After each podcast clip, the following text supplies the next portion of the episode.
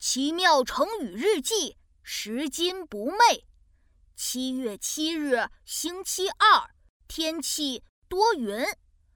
今天早上，爸爸牵着我送我去上游泳课的时候，我发现人行道上有一个东西。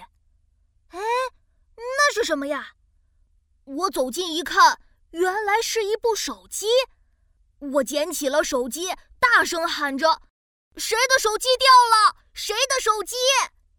但是周围一个人都没有。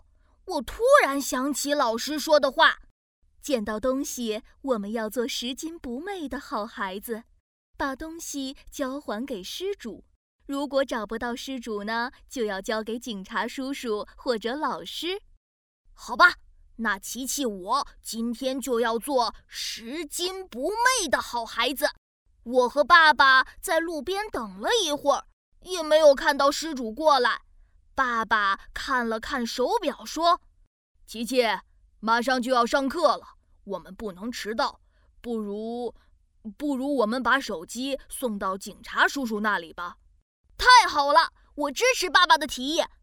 就这样，我们一起把捡到的手机送到警察叔叔那里了。今天我做了拾金不昧的好事，太开心了！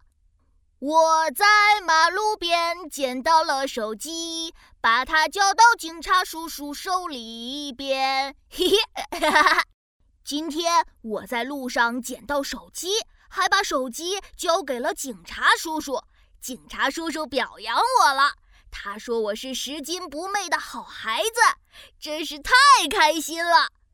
拾金不昧这个成语出自清朝吴志昌《客窗闲话》，昧指的是隐藏，现在用来比喻拾到财物不藏起来据为己有。